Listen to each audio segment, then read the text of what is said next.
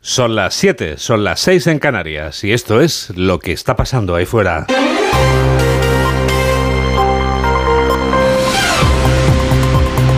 Onda Cero. Noticias fin de semana. Juan Diego Guerrero. Buenos días a todo el mundo. Esto es un sin vivir. Guardo ya la ropa de verano y saco la de invierno. O me espero no vaya a ser que este fresquete se quede en fresquete, no se convierta en frío y tenga que volver a sacar la manga corta si eso, Mamen Rodríguez Astre. Olvídate ya, Juan Diego, de la manga corta porque la chaqueta y el paraguas te van a acompañar por lo menos hasta el próximo jueves. Seguimos con temporal marítimo en Galicia con olas de hasta 7 metros y en el Cantábrico donde llegarán a las 5. La lluvia llegará en forma abundante a la comunidad gallega, en Castilla y León y Extremadura también lo hará, pero en menor medida. Y testimonial, cuatro gotas de nada caerán en Pirineos y en la mitad sur, pero no solo de agua vive el hombre, también vamos a ver nieve por encima de los 2.200 en el norte y viento con rachas muy fuertes. Actualizamos las noticias en los titulares de apertura con José Manuel Gabriel. Pedro Sánchez preguntará a las bases del PSOE si avalan acuerdos compartidos con los que negocia la amnistía. Los socialistas reúnen hoy a su comité federal para refrendar el pacto de gobierno con Sumar y debatir la, la amnistía a los independentistas catalanes. Emiliano García Paje encabeza el sector de los contrarios a la medida de gracia. A diferencia de lo que ocurrió en 2019, en esta ocasión también vamos a incorporar si la militancia avala el que logremos acuerdos parlamentarios con el resto de formaciones políticas que nos permitan lograr la mayoría para la investidura. Tengo mucho interés en, escuchar, por supuesto, eh, los pormenores del acuerdo. Y, y, por supuesto también de, de, dar mi opinión en relación a la situación política. 236.000 personas han sufrido abusos sexuales por curas o religiosos en España, según el informe presentado por el Defensor del Pueblo. 487 víctimas han denunciado directamente su caso a Ángel Gabilondo, que ha criticado a la Iglesia y los poderes públicos y ha pedido un fondo estatal para el pago de compensaciones. El Partido Popular acusa al gobierno de improvisar frente a una crisis migratoria que se ha vuelto insostenible. El PP exige que se convoque la conferencia sectorial de inmigración, mientras que el ministro Grande Marlasca llama ignorantes a Núñez Feijóo y a Díaz Ayuso. Detenido en Málaga un fugitivo vinculado con el autor del atentado yihadista de Bélgica. El detenido que ya ha ingresado en prisión tiene vigente una euroorden emitida por las autoridades belgas por delitos de tráfico de drogas, de armas, blanqueo de capitales y pertenencia a organización criminal. La Asamblea General de la ONU aprueba una resolución no vinculante presentada por los países árabes para pedir una tregua humanitaria en la franja de Gaza. Amnistía Internacional advierte del riesgo sin precedentes en Gaza a causa del bloqueo de comunicaciones impuesto por Israel. La ONG denuncia también los ataques indiscriminados que hasta ahora han matado y herido a, mi a miles de civiles, incluyendo a más de 3.000 niños. Aparece muerto el principal sospechoso de los tiroteos del miércoles en la ciudad de Lewiston, en Maine, que dejaron 18 muertos. El cuerpo de Robert Carr ha aparecido en la localidad de Lisbon y al parecer se habría suicidado disparándose en la cabeza. Deportes, Jennifer Hermoso marcó el tanto de la victoria de la selección española femenina ante Italia. La selección se impuso por 0-1 a las transalpinas en partido correspondiente a la jornada tercera de la Liga de las Naciones. Eh, la vida te a veces te da pequeños regalos y, y bueno, hoy he pensado mucha gente que ha estado detrás todo este tiempo y, y, yo feliz porque gracias a ellos hoy he vuelto a disfrutar de fútbol. Hoy se disputa el gran clásico Barcelona y Real Madrid se ven las caras esta tarde en el Olímpico de Montjuic y ayer el Girona se impuso al Celta por un tanto a cero y ha dormido como líder en solitario. Tenemos toda la radio por delante. 7 y 4, 6 y 4 en Canarias. 30 días antes de que acabe el plazo para la investidura, el PSOE va a anunciar cuándo preguntará a sus militantes si quieren que Pedro Sánchez sea investido con los votos de Junts, Esquerra y Bildu.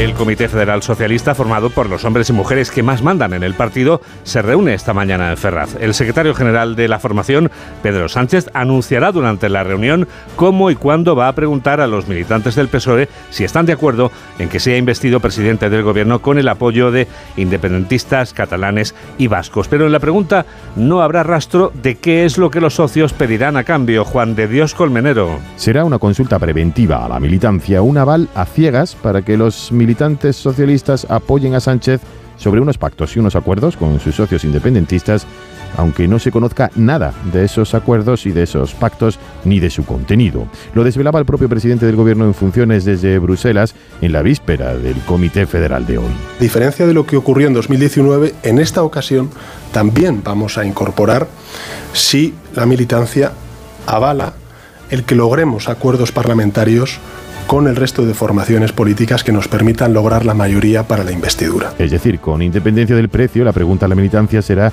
si quieren que Sánchez sea investido. Y lógicamente las bases socialistas lo que quieren es que gobierne el PSOE y que Sánchez sea investido.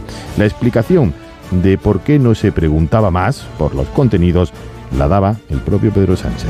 ¿Y por qué lo formulamos en esos términos? Primero, porque queremos que efectivamente la militancia se pronuncie sobre los acuerdos parlamentarios que tengamos con el resto de fuerzas políticas y en segundo lugar porque no podemos ir entrar más en el detalle porque evidentemente estamos en ese proceso de negociación no solamente con Junts per Cataluña o con Esquerra Republicana sino también con el Partido Nacionalista Vasco, con el bloque eh, nacional gallego, con Bildu o también con Coalición Canaria. Hoy en cualquier caso y con alguna voz crítica como la de Emiliano García Paje el Comité Federal avalará todo, aunque sin toda la información. Pues sí, Emiliano García Paje sigue siendo el varón socialista que critica con menos disimulo la disposición de su partido a pactar una amnistía para los condenados del procés. El único candidato del PSOE que ganó por mayoría absoluta en las elecciones autonómicas de este año clamaba este viernes en el desierto socialista, lamentando que las víctimas puedan llegar a ser consideradas como culpables. Lo que no pueden pedir es que se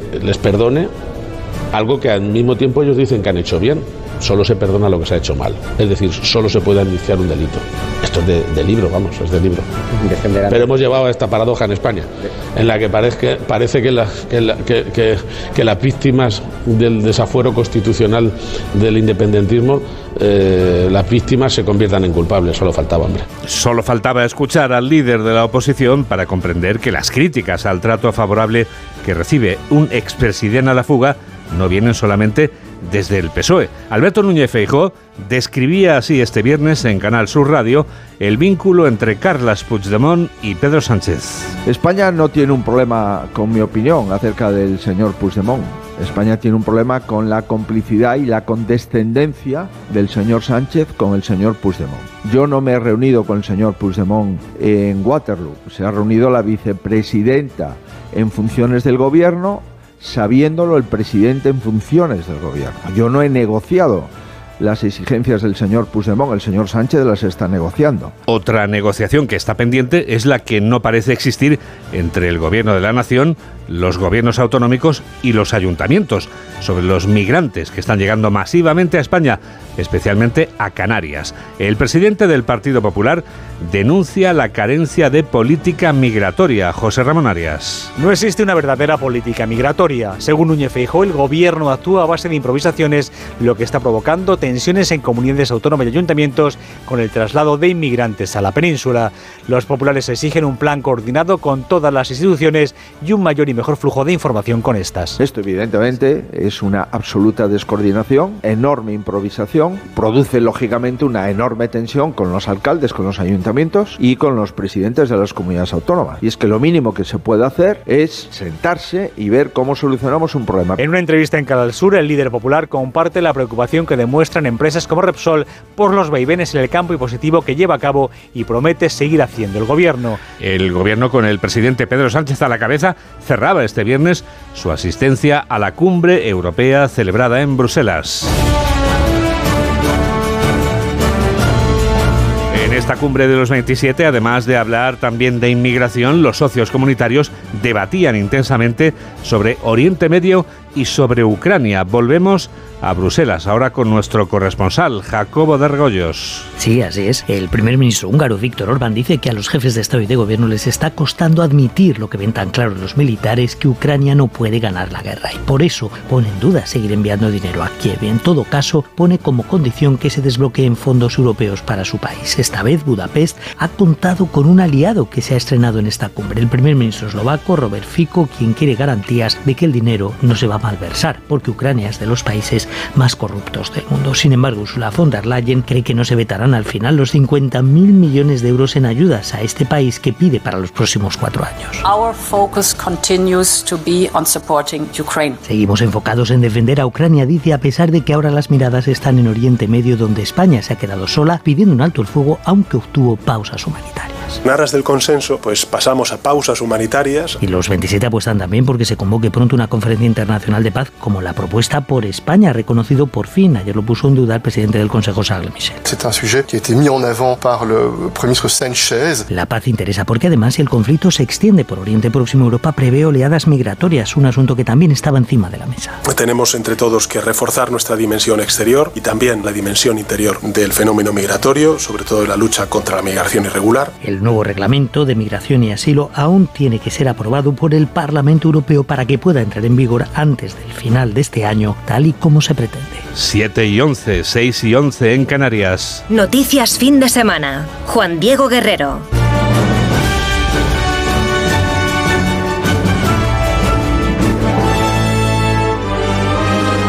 Más de 400.000 personas mayores de edad han sufrido abusos sexuales en el ámbito religioso, más de 200.000 de ellas por parte de sacerdotes, según un informe del Defensor del Pueblo.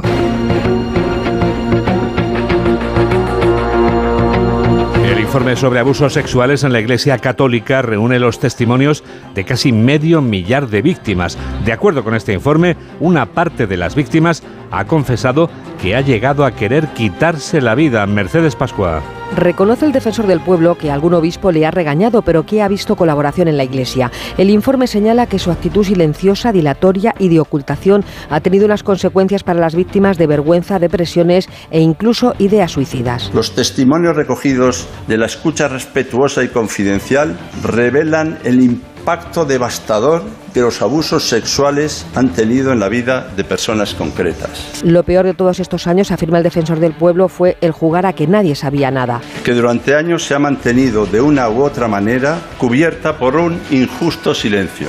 Se subraya que no es cierto que todos lo sabían, pero es asimismo cierto que no es verdad que nadie lo sabía. Los obispos han convocado una asamblea plenaria extraordinaria el lunes para analizar este informe de más de 700 páginas en el que Ángel Gabilondo reclama un fondo estatal de compensación económica a las víctimas y un acto público de desagravio. El verano le ha sentado a la economía española peor que la primavera. La riqueza nacional, que es eso que llamamos Producto Interior Bruto, ha crecido menos durante el tercer trimestre del año. Patricia Gijón. La economía creció este verano tres décimas, pero es una menos que en primavera. En el año el crecimiento se coloca ya por debajo del 2% en el 1,8%, el peor dato desde 2021. El consumo de las familias evitó un freno mayor, pero jugaron en contra la inversión y las exportaciones. El gobierno mantiene su previsión del 2,4% para todo el año gracias al empleo. El ministro de la Presidencia, Félix Bolaños, insiste en nuestra ventaja. Estamos creciendo cuatro puntos por encima de la media de la Unión Europea. Y hay una coyuntura que todos ustedes conocen, una coyuntura compleja. El Gobierno cree que seguiremos creciendo un 2% el año que viene frente a las estimaciones del resto de organismos que creen que nos quedaremos por debajo incluso del 1,5%. El presidente de los empresarios españoles, que estaba este viernes con Carlos Alsina aquí en Onda Cero, no es tan optimista como el Gobierno con los datos del crecimiento de nuestra economía. Antonio Garamendi se muestra preocupado con la ralentización económica. Ignacio Rodríguez Burgos. La ralentización económica preocupa al presidente de la COE. El consumo aguanta, pero no así las exportaciones. Antonio Garamendi señalaba en más de uno de Onda Cero que cuando Francia y Alemania se constipan, España pilla la gripe y apunta que el crecimiento está lejos de las previsiones del gobierno. Se está viendo es que, señores, que no es lo que nos están contando. No es la catástrofe, pero tampoco esto es el mundo de Yupi. El líder de la patronal ha dicho que si los impuestos son a la carta, con inestabilidad regulatoria e inseguridad jurídica, las empresas tenderán a buscar otros espacios adecuados en relación a las declaraciones de Josu Imaz, consejero delegado de Repsol, que podría trasladar proyectos industriales a otros países. Garamendi ha recordado que algunos bancos tienen más de 3 millones de accionistas españoles y que no es un pecado tener beneficios. Somos los españoles los dueños de las empresas españolas. Entonces parece que es pecado mortal que esos señores tengan derecho a que sus acciones tengan un crecimiento, tengan un valor. Antonio Garamendi ha afirmado también que en vez de 35 empresas en el IBEX, le gustaría que hubiera 500. Se asegura que si el gobierno dejara en paz las cotizaciones sociales, se podrían subir más los salarios. Siete y cuarto, seis y cuarto en Canarias. Onda Cero. Noticias fin de semana.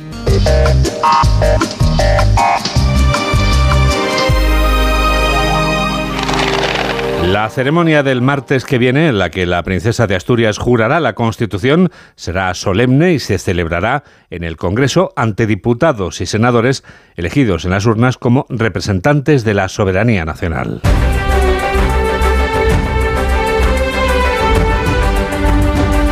Parlamentarios de los partidos que apoyan la investidura de Pedro Sánchez, salvo el PSOE, no acudirán a este acto, aunque ya deben de haber cobrado la nómina íntegra de este mes. Ya hemos conocido los últimos detalles de cómo será la jura de la Constitución de Leonor, futura reina de España, informa Paco Paniagua. Conocidos los últimos detalles de cómo transcurrirá la jura de la Constitución por parte de la princesa de Asturias, se ha sabido que llegará junto a sus padres y su hermana escoltada a caballo desde la calle Mayor hasta el Congreso de los Diputados, atravesando todo el centro de Madrid, también a la vuelta, con salvas en su honor.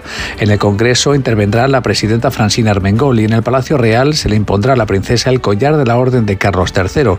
En nombre del Gobierno hablará el presidente del Gobierno Funciones, Pedro Sánchez, y escucharemos unas breves palabras de agradecimiento de la princesa.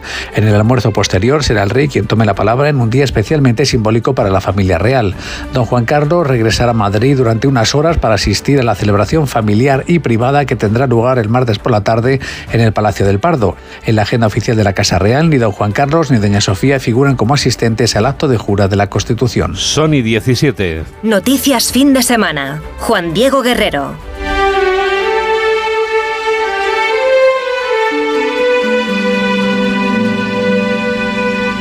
Tres semanas después de que el brutal ataque de Hamas desencadenara la respuesta de Israel, ese territorio del planeta llamado Oriente Medio sigue sin conocer la paz. La guerra entre Israel y Hamas no se detiene.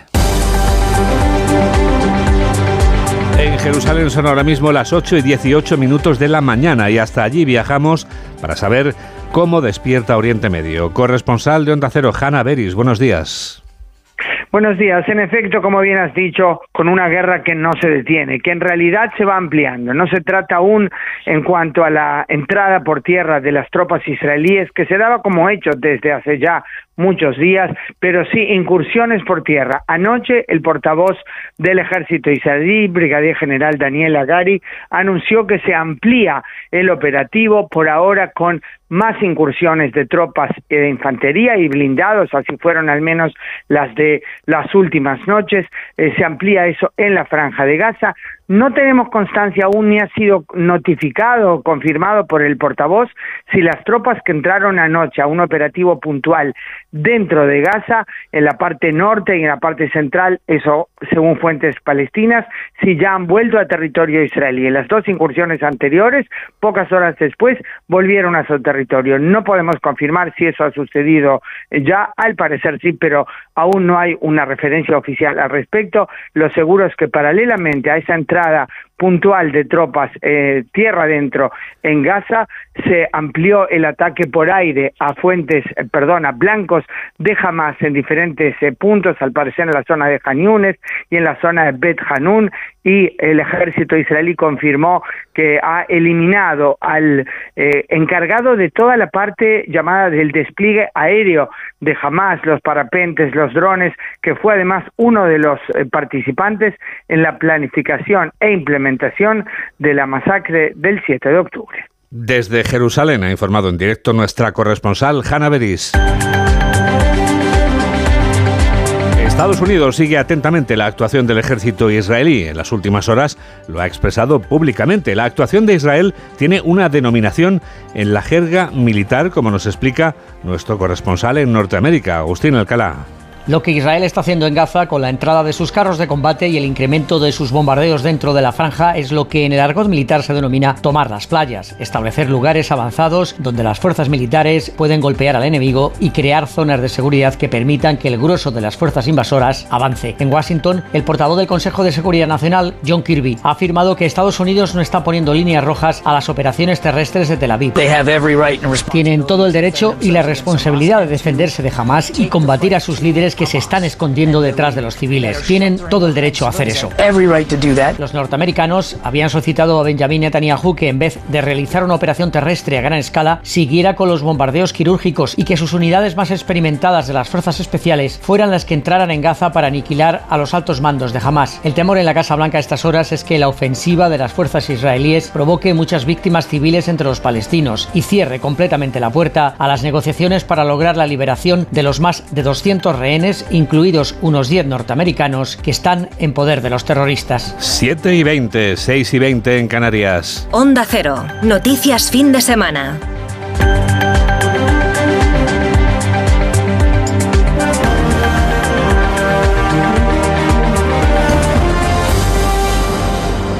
Viajar en tren, que ahora nos parece algo poco novedoso, era noticia hace hoy exactamente 175 años. Renfe celebra este sábado los 175 años del primer viaje en tren peninsular. Fue un trayecto que hoy nos parece corto, pero que entonces suponía una revolución en España. Margarita Zavala. Para hacerse una idea de lo que supuso la inauguración de la primera línea de tren de la península, hay que recordar que estamos hablando de mediados del siglo XIX, en concreto el 28 de octubre de 1848.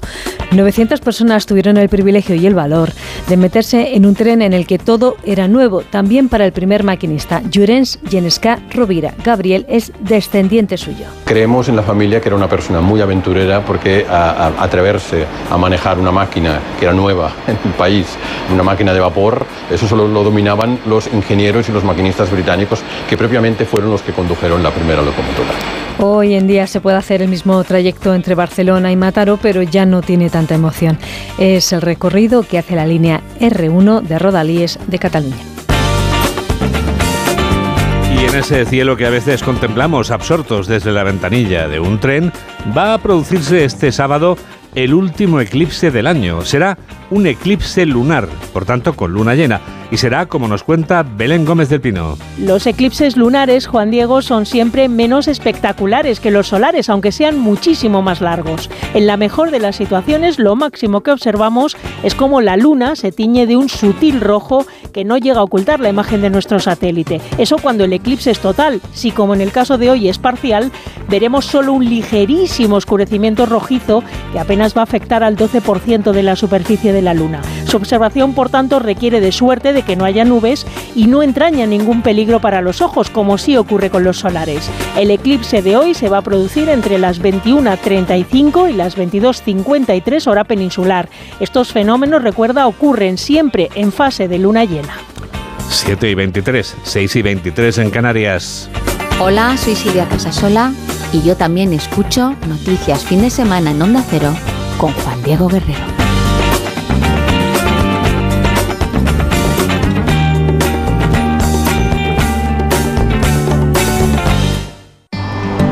Los Lion Days de Peugeot incluyen VPST, ventajas por ser tú. Una oportunidad con todas las letras para disfrutar de ventajas exclusivas en todos los vehículos nuevos y con entrega inmediata. Solo del 16 al 31 de octubre. Inscríbete ya en peugeot.es. Cuarta planta. Mira, cariño, una placa de Securitas Direct. El vecino de enfrente también se ha puesto alarma. Ya, desde que robaron en el sexto, se la están poniendo todos en el bloque. ¿Qué hacemos? ¿Nos ponemos una? Yo me quedo más tranquilo si lo hacemos. Vale, esta misma tarde les llamo. Protege tu hogar frente a robos y ocupaciones con la alarma de Securitas Direct. Llama ahora al 900-272-272. En Spoticar, el líder europeo en vehículos de ocasión, cumplimos tres años de lanzamiento en España. Por eso, durante este mes te ofrecemos tres años de garantías y financias tu vehículo de ocasión. Visita uno de nuestros 200 concesionarios o reserva tu coche en spoticar.es. Financiación ofrecida por Stellantis Financial Services. Consulta condiciones en spoticar.es. Una aventura inolvidable. He sido minero por un día a 200 metros de profundidad. Museo Minero de Escucha en la provincia de Teruel. Una experiencia única en España y abierto todo el año. Infórmate en museomineroescucha.es. ¿Todavía no conoces los Fiat Pro Days? Pues corre porque ahora solo este mes tienes ofertas únicas que no querrás perderte. Acércate a tu concesionario más cercano y disfruta de los Fiat Pro Days para vehículos comerciales en toda la gama gasolina, diésel y eléctrica. Déjate sorprender. Fiat Profesional. Profesionales como tú. Síguenos en Twitter en arroba noticias FDS. Conciliarse. Bueno, bueno, bueno, 7 y 25, 6 y 25 en Canarias. Donde quiera que esté tu hogar, allí está la radio. Gracias a Tecnoticias fin de semana. ¿Qué hay que hacer, mamen, para escuchar la radio ahora mismo? Estés donde estés. Tener un teléfono móvil o tener un ordenador. Mejor un fácil, teléfono móvil que es más pequeñito. Pero bueno, qué fácil Bueno, ya los es. ordenadores, algunos también son pequeños. Bueno, no pesan casi nada algunos. Sí, pero con letra grande para que todos lo veamos bien. www.ondacero.es. Así de sencillo. Y a partir de ese momento, lo que te apetezca en directo, aquí estamos ahora mismo. En el podcast, el programa que te más te guste, que te hayas perdido. ¿Por qué? Pues porque a lo mejor en ese momento se te ha ido el santo al cielo y has dicho, uy, ¿qué habían dicho? Pues la gente de ondacero.es te deja volver a escucharlo. ¿Te quieres unir a nuestro grupo en Facebook? Mamen te va a explicar cómo hacerlo. Sí, www.facebook.com. Ahí lo que tienes que poner en el buscador es noticias fin de semana onda cero. Ya está, así de sencillo. Hazte amigo nuestro y nosotros resolvemos todas tus dudas.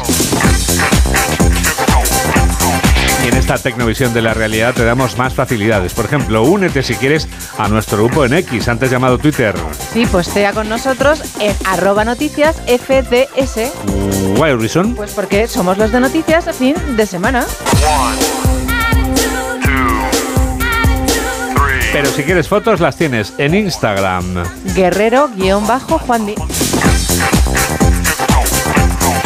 ¿Cómo se llama esa lista de reproducción por la que todo el mundo me pregunta? Esa lista a la que usted se refiere, en la que está toda la música que suena aquí en Noticias Fin de Semana. Y que sigue, por ejemplo, Alberto Marugán. ¿Tú Ah, también quieres claro, seguirla? pues muy sencillo. Él nos escucha en el podcast. Muy sencillo. Noticias FDS, canciones 23-24.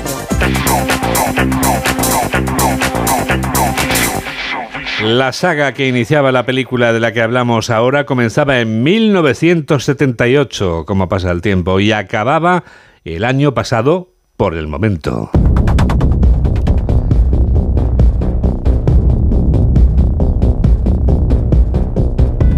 Porque si hay algo que podemos dar por hecho es que una buena saga de terror puede resurgir siempre de sus propias cenizas, igual que hace el malo de sus películas.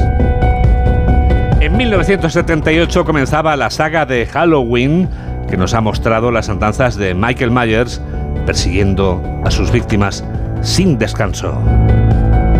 Como es el caso de Jamie Lee Curtis, que lograría convertirse en icono del cine de terror gracias a esta película. Otro de los elementos que más inquieta, atormenta y perturba en esta película estrenada hace 45 años es su banda sonora que estamos escuchando.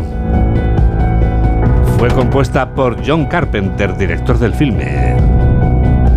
Mamel Rodríguez Sastre nos desvela todo lo que no sabíamos de La Noche de Halloween. Una auténtica mina de oro fue la película, costó 300 mil dólares y recaudó 70 millones. Se rodó en 20 días en Pasadena, la banda sonora compuesta por el propio Carpenter en 3 y el guion en 10. Su novia de entonces escribió los diálogos femeninos. He pasado cuatro horas al día. Cuatro horas al día con ese niño. Todos los días. Durante seis meses. Mucho más que cualquier psiquiatra. Doctor Loomis, quizá deba reconsiderar usted el seguir teniéndole como paciente. El psiquiatra fue el que más cobró 20 mil dólares, cantidad por la que no aceptó Christopher Lee, le pareció insuficiente y se arrepintió de por vida. Perdona, Lori. Señor Brackett, lo siento, señor Brackett. No quería asustarte. No importa. Bueno, es Halloween. Todos tenemos derecho a un buen susto, ¿no? Sí, ha sido un placer, señor. Jamie Lee Curtis debutó embolsándose 8 mil dólares y Castle, el malo, cuando llevaba la máscara, 25 dólares por día. Eh, bueno, Lori, no tengo nada que ponerme y. Y esperaba que me prestases la blusa de seda que te regalaron por tu cumpleaños. ¿Lori? He de pedirte un gran favor. Escucha. No sé qué ponerme. Annie también quiere que le preste algo. Linda está aquí, quiere que le preste mi blusa nueva. El vestuario lo llevaron los actores y las hojas de los árboles eran papeles pintados para simular que era otoño. Se rodó en primavera. ¿Qué ha pasado? ¿Qué? ¿Qué ha pasado? Ah, alguien ha entrado en la tienda, probablemente niños. Tú culpas de todos los niños. Bueno, solo se han llevado unas máscaras de Halloween, una cuerda y un par de cuchillos. ¿Quién crees que ha sido? La máscara se adquirió por 1,98 dólares. En realidad resultó ser la indumentaria que William Shatner utilizó para la muerte de su personaje, para el Capitán Kirk en Star Trek. Se pintó de blanco, se agregó cabello y se moldearon los ojos para dar como resultado al legendario Boogeyman Michael Myers. ¡Michael!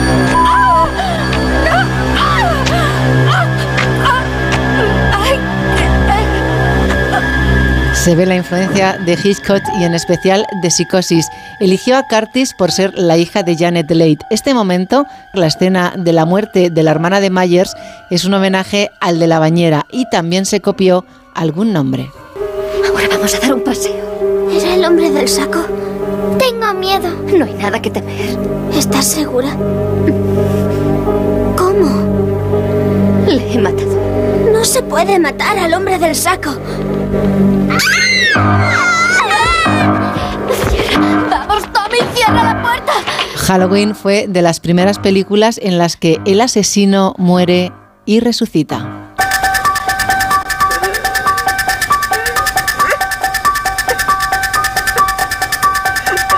Esta película está considerada como la primera del género slasher, en la que un psicópata acaba con sus víctimas acuchilladas, que es lo que significa slash en español.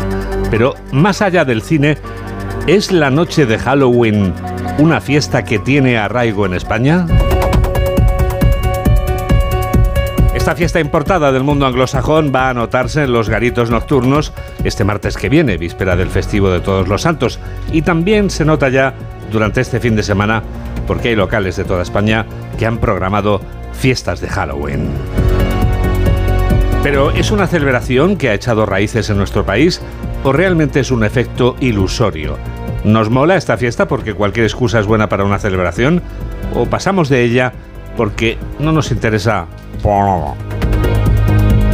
Malén Oriol se ha documentado, ha investigado y ha interrogado para poder responder a la gran duda que se nos plantea.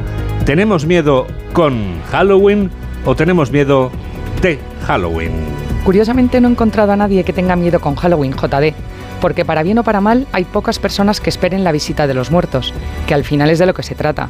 De hecho, ¿sabes que el origen de Halloween es una tradición celta llamada Samaín? Celebraban el fin de año, el cambio de estación y esperaban el regreso de los muertos al mundo de los vivos por una noche. Otra cosa es que la fiesta se haya popularizado y de paso rentabilizado gracias al tío Sam, rey del marketing. Bueno, y... Sí, sí. Genios como Mariah Carey, que hasta Halloween le sirve para dar bombo a la Navidad. Y claro, el sentido original del Samaín se ha convertido en la fiesta de los disfraces y caramelos, pero aquí en España no parece tan arraigada, porque hemos estado preguntando en varias zonas de Madrid y nos hemos encontrado con opiniones de todo tipo. Yo sí que celebro Halloween porque es un motivo más para salir de fiesta. Yo no celebro el Halloween, tampoco lo comparto. No celebro Halloween porque es una fiesta que no es de nuestra cultura y como es algo que han traído los americanos de consumismo puro y duro, no me gusta y no lo celebro. Pues Halloween es una fiesta que me gusta mucho porque compartimos con diferentes amigos y es un momento para disfrazarse. Están presentes muchas cosas y actividades que se pueden hacer tanto con niños como con adultos. En realidad, yo no creo que Halloween se debiera celebrar. Es una fiesta dedicada a, a la brujas y eh, colocar a los pequeños a eso no creo que sea conveniente. En mi familia celebramos eh, Halloween porque a mis hijos les eh, chifla disfrazarse y por supuesto los caramelos. Efectivamente, caramelos y disfraces son la clave de esta fiesta. En 2022, la venta de dulces en Halloween se acercaba a las cifras de Navidad. Empresas como Fini Golosinas ha aumentado sus cifras de negocio en estas fechas un 77% desde 2018. Además, el año pasado gastamos de media 20 euros en disfraces. Y esto es España, así que la hostelería también tiene su parte. La noche del 31 el sector factura un 5% más de lo habitual. Ya lo dijo Sergio, la muerte también tiene un precio. Y no tengas miedo, porque enseguida llega tu revista de prensa. Hola, soy Félix José Casillas y para los que madrugamos, también en sábado y en domingo para hacer deporte, no hay nada más saludable que escuchar a Juan Diego Guerrero en Noticias Fin de Semana de Onda Cero. Los bancos Existe una opinión generalizada sobre nosotros y no siempre es positiva. De BBVA para todas las personas. La mayoría de las empresas españolas son pymes que se esfuerzan para seguir creciendo. Más del 83% de las que solicitan financiación bancaria la consiguen. En BBVA creemos en un futuro mejor. Por eso trabajamos cada día para que las personas y empresas prosperen. Conoce más en bbva.com. La carrera Ponle Freno cumple 15 años y vuelve a las calles de Madrid con una marea humana de solidaridad. El 19 de noviembre tienes un buen motivo para correr porque toda la recaudación irá destinada a víctimas de tráfico. Y si no puedes venir a Madrid, apúntate a la carrera virtual y corre con nosotros junto a la Fundación AXA y con el patrocinio de CGA Red de Talleres. Inscríbete ya en ponlefreno.com. Ponle Freno y Fundación AXA, unidos por la seguridad vial. Planta. Mira, cariño, una placa de Securitas Direct. El vecino de enfrente también se ha puesto alarma. Ya, desde que robaron en el sexto, se la están poniendo todos en el bloque. ¿Qué hacemos? ¿Nos ponemos una? Yo me quedo más tranquilo si lo hacemos. Vale, esta misma tarde les llamo. Protege tu hogar frente a robos y ocupaciones con la alarma de Securitas Direct. Llama ahora al 900-272-272. Feliz aniversario, cariño. Ay, ¿es una caja de esas con un viaje sorpresa? Cariño, pero si nos ha tocado el EPE. ¿Me has regalado un viaje a mi pueblo? Jugártela es lo que tiene. Elige Opel Service y cambia tus neumáticos con 2x1 con las mejores marcas y gana en seguridad y tranquilidad. Condiciones en opel.es. Síguenos en Facebook en Noticias Fin de Semana Onda Cero. Es la hora, la revista de prensa ya está aquí.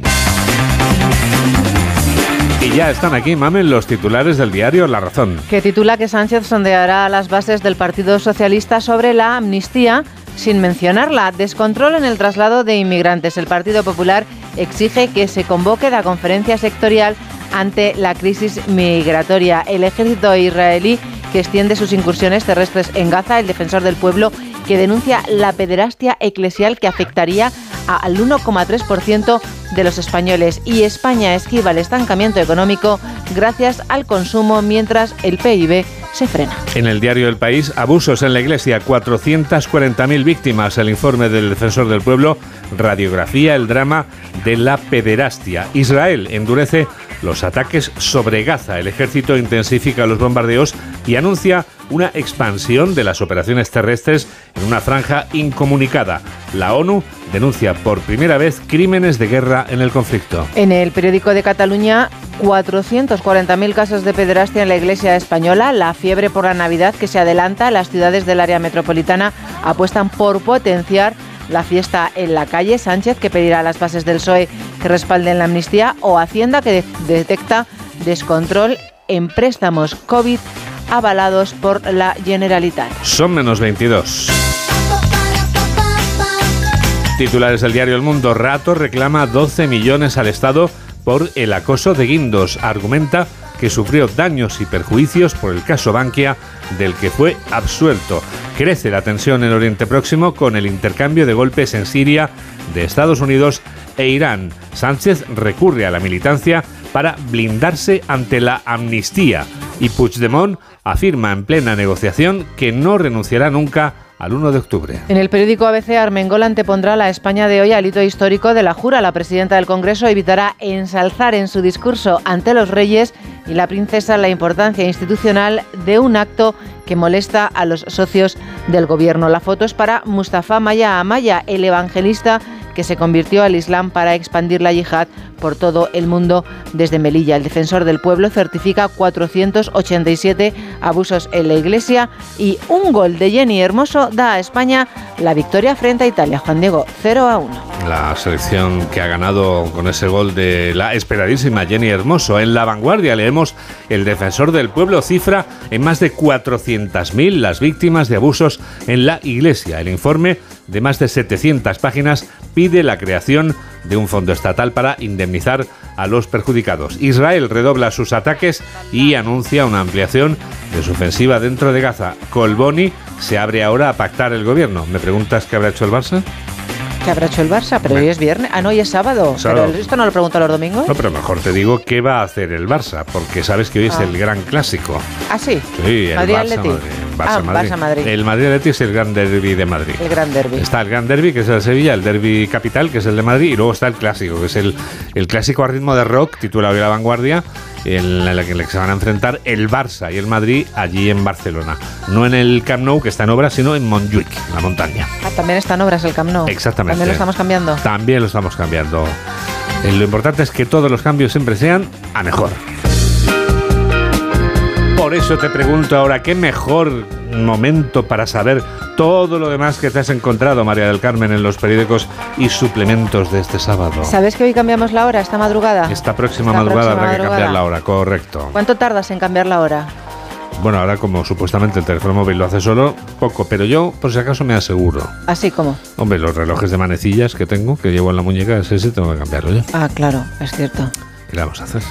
¿Sabes lo que tarda el relojero del Palacio Real? ¿Cuánto tarda? Tres días para cambiar la hora de los 230 relojes del Palacio Real. Madre mía. Tres días, Juan, Di- ah, Juan Diego. José Antonio Gismera lleva 32 años trabajando en el Palacio Real de Madrid. Cuando esta madrugada a las 3 sean las 2, se enfrenta al momento más complicado del año, pero también a uno de los que más disfruta.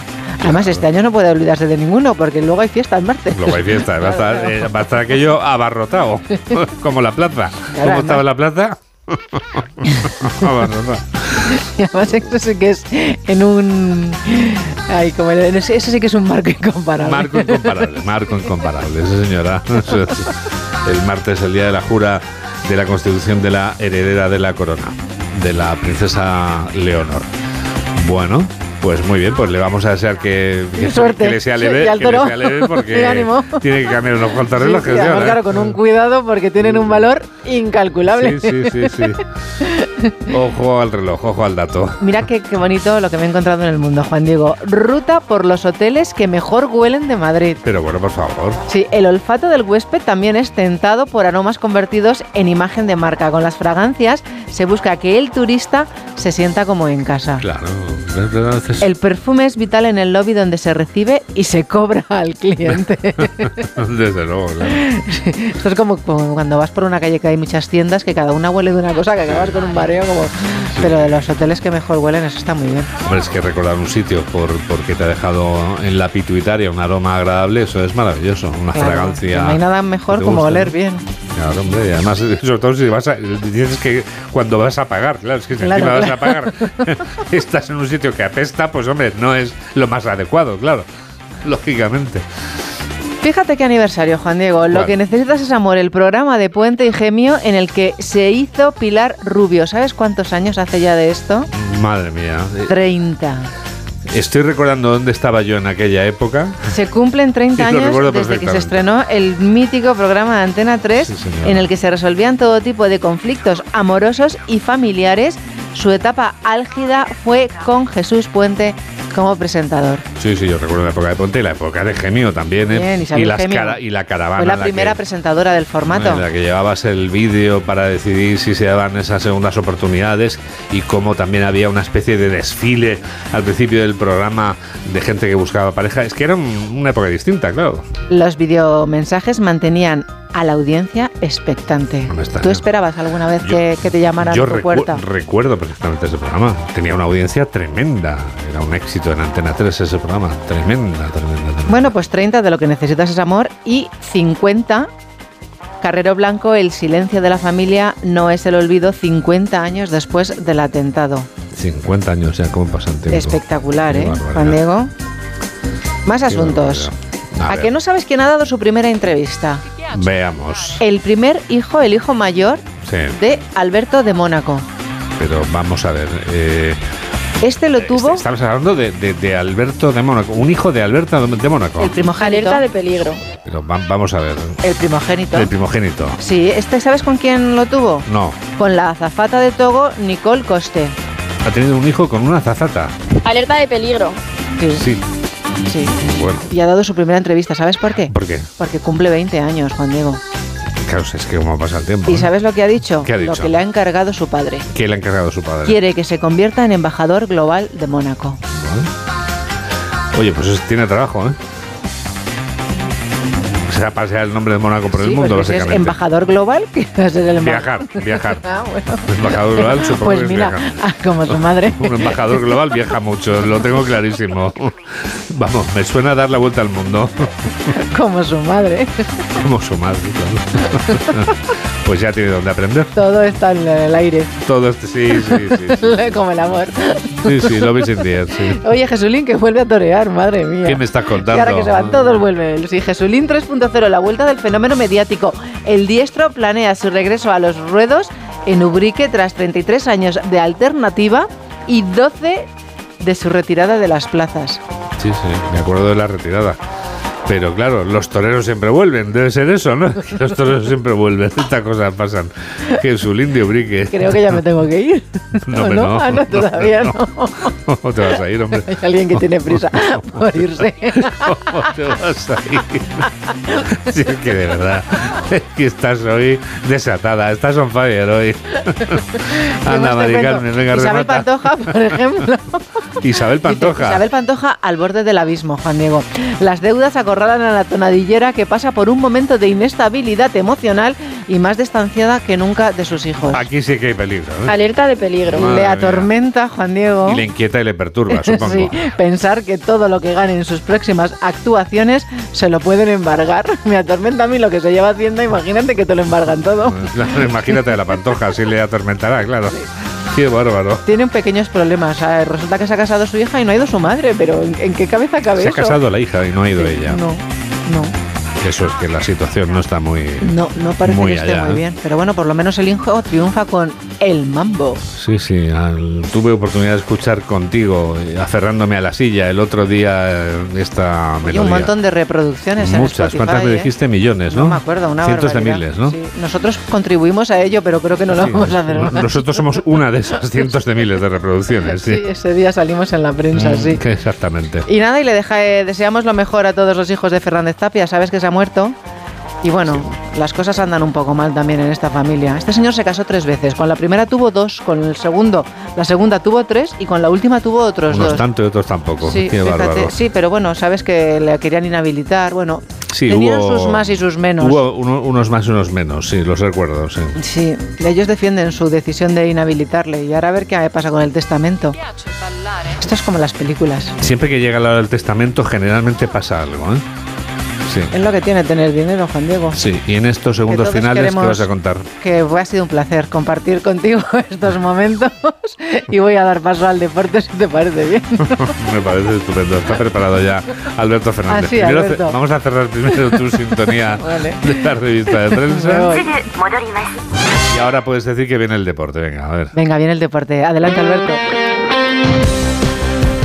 Aquí está, por supuesto. Alberto Fernández, noticias del deporte. Alberto, ¿qué tal? Muy buenos días, Juan Diego. Hoy es el gran clásico del fútbol español. Desde las 4 y cuarto de la tarde en el Estadio Olímpico de Montjuic, en Barcelona, se ven las caras el Fútbol Club Barcelona y el Real Madrid. En el bando azulgrana, Lewandowski, De Jong y Rafinha apuntan para volver a jugar en el partido importante. Más complicado lo tienen Pedri y Jules Koundé. En los blancos, en cambio, Carlo Ancelotti elegiría a Mendy en el lateral izquierdo y sí estará Jude Bellingham, a pesar de las molestias musculares que arrastraba esta semana desde el partido de Champions League. Con el foco puesto también en el colegiado, Jesús Gil Manzano se han pronunciado tanto Xavi como Ancelotti. Cuanto menos hablemos de él, mejor, nada más. Esto es a sorteo, en principio, ¿no? ¿No es así?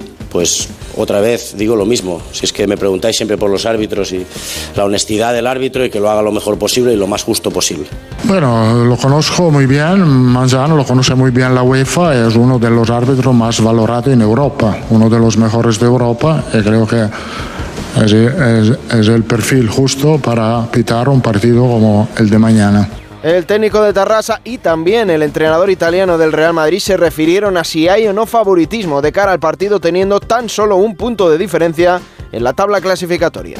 No, yo creo, que la, la obligación es la misma para, para los dos clubes, ¿no? Ganar, yo creo que está al 50%. Si decimos un favorito, no hay ningún favorito casi nunca, casi nunca, ¿no? Vamos a ver, es que no puedes vaticinar nada. Por mi experiencia, sobre todo en cuanto a, a futbolista y poca de entrenador, pues no puedes nunca pensar qué va a pasar porque un clásico es imprevisible, ¿no? Yo creo que está al 50%. yo creo que siempre un clásico como un derby y no hay favorito. Puede ser que un equipo llegue mejor que un otro. Yo creo que nosotros llegamos bien, también Barcelona está, ha llegado bien yo creo que va a ser un partido eh, espectacular, muy competido, como siempre. Eh, eh, ojalá que el aficionado pueda disfrutar. El clásico corresponde a una jornada número 11 de liga que comenzó anoche con la victoria en el tiempo añadido del Girona en Montilivi sobre el Celta de Vigo, gracias a un tanto anotado por Yángel Herrera. El Girona es líder provisional tras un partido con polémica después de que anulasen un gol al Celta de Vigo en los minutos finales por falta al portero Giruní. Este es el técnico celeste enfadado tras el choque, Rafa Benítez. Difícil de entender y luego, como dices tú, de repente de 0-1 pasas a 1-0 y te quedas un poco sorprendido otra vez. A ver, evidentemente nosotros esta semana hemos hablado con, con el comité de árbitros, con el VAR, para entender cómo, cómo funcionaba, pero me parece que vamos a tener que ir otra vez porque seguimos sin entenderlo. Y es que es complicado, si bueno, te hablamos, no, no tienes que decir mucho, con ver las imágenes, es que yo hablo con gente que juega al fútbol, que tienen experiencia en fútbol y ven que si la tarjeta, que tal, es que nadie lo entiende, es que no lo entienden. El resto de la jornada hoy en Primera División, a las 2 de la tarde se miden Almería y Unión Deportiva Las Palmas, a las 6 y media el Mallorca Getafe y a las 9 de la noche el Cádiz recibe al Sevilla. En segunda división, la jornada número 13 comenzó anoche con la victoria de Eibar 5 a 1 sobre el Real Valladolid. Para hoy a las 2 de la tarde el Dense Morevieta, a las 6 y media doble turno con el Andorra Levante y el Sporting de Gijón Español. Para las 9 quedarán el Martínez Valero el Elche Tenerife. Y la selección española femenina consiguió ayer en Italia su tercer triunfo en tres partidos clasificatorios para la Nations League. El combinado nacional se llevó la victoria 0-1 en el minuto 88 gracias a un gol de Jenny Hermoso. Qué mejor alegría que llegar, volver a, sentirme, a sentirme bien, a dar el gol de la victoria y, bueno, ahora solo puedo sonreír. Te podría decir muchas cosas, pero eh, la vida te, a veces te da pequeños regalos y, y bueno, hoy he pensado mucha gente que ha estado detrás todo este tiempo y, yo feliz porque gracias a ellos hoy he vuelto a disfrutar de fútbol. Y en baloncesto, Euroliga, victoria ayer de Valencia Basket 7-2-8-7 en Kaunas ante Zalgiris y derrota de Basconia 95-81 en Grecia frente al Panathinaikos. El primer clásico liguero de la temporada se juega en Radio Estadio. Este sábado desde la montaña olímpica Barcelona, Real Madrid. Duelo por todo lo alto en un partido que puede marcar el camino de culés y madridistas en esta primera parte de la temporada. Un punto separa en la tabla dos equipos que llegan al clásico dispuestos a dar el primer golpe al gran rival. Con el resto de la jornada en primera, Mallorca Getafe, Cádiz Sevilla y Almería Las Palmas los partidos de segunda, el baloncesto, la actualidad del Gran Premio de México de Fórmula 1 y la información del motociclismo desde Tailandia. Este sábado desde las 3 y media de la tarde, el clásico y mucho más en Radio Estadio. Con Edu García. Te mereces esta radio. Onda Cero, tu radio. 8 menos 7, 7 menos 7 en Canarias. Actualizamos las noticias en los titulares de cierre con José Manuel Gabriel y Mamen Rodríguez Astre. Pedro Sánchez preguntará a las bases del PSOE si avalan acuerdos compartidos con los que negocia la amnistía. Los socialistas reúnen hoy a su comité federal para refrendar el pacto de gobierno con Sumar y debatir sobre la amnistía a los independentistas catalanes. 236.000 personas han sufrido abusos sexuales por curas o religiosos en España, según el informe presentado por el defensor del pueblo. 487 víctimas han denunciado directamente su caso a Ángel Gabilondo, que ha criticado a la Iglesia y los poderes públicos y ha pedido un fondo estatal para el pago de compensaciones. El Partido Popular acusa al Gobierno de improvisar frente a una crisis migratoria que se ha vuelto insostenible. El PP exige que se convoque la conferencia sectorial de inmigración, mientras que el ministro Grande Marlasca llama ignorantes a Núñez Feijo y Díaz Ayuso. Detenido en Málaga un fugitivo vinculado con el autor del atentado yihadista de Bélgica. El detenido que ya ha ingresado en prisión está reclamado por Bélgica por tráfico de drogas y de armas, blanqueo de capital sociales y pertenencia a organización criminal. La Asamblea General de la ONU aprueba una resolución presentada por los países árabes para pedir una tregua humanitaria en la franja de Gaza. Amnistía Internacional advierte del riesgo sin precedentes en Gaza a causa del bloqueo de comunicaciones impuesto por Israel.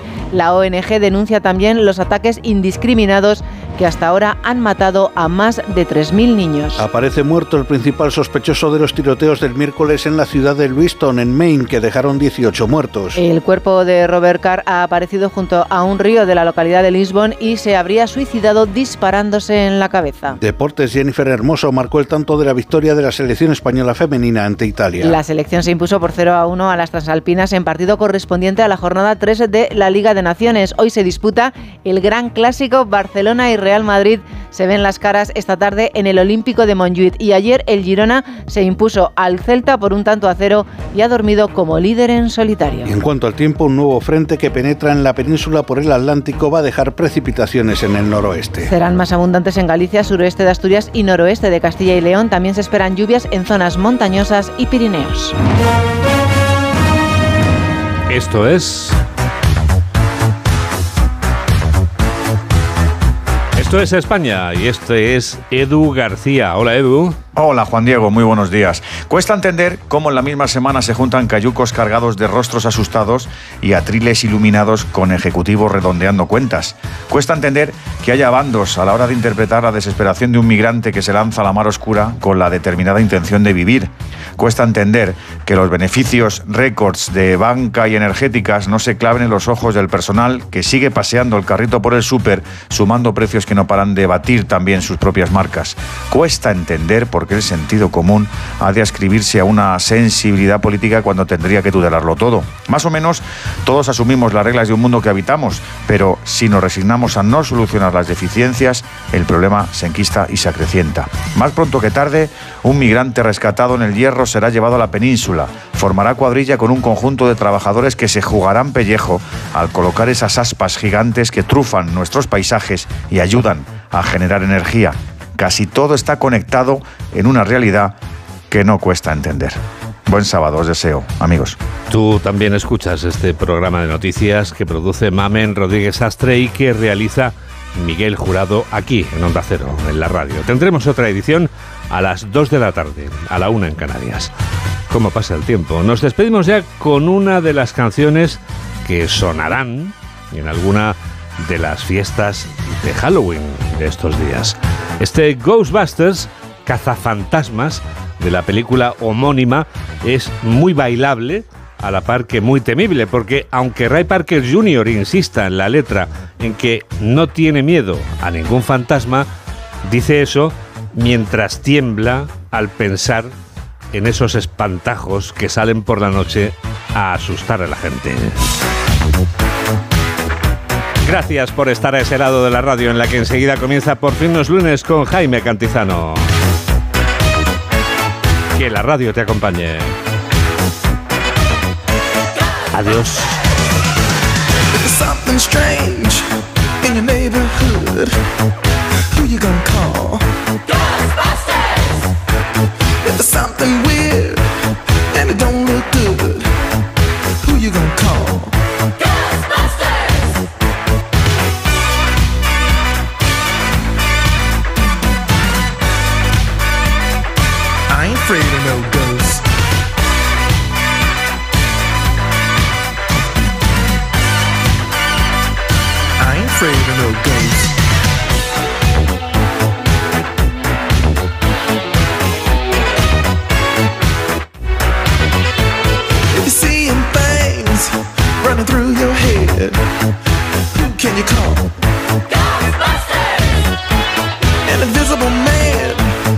sleeping in your bed.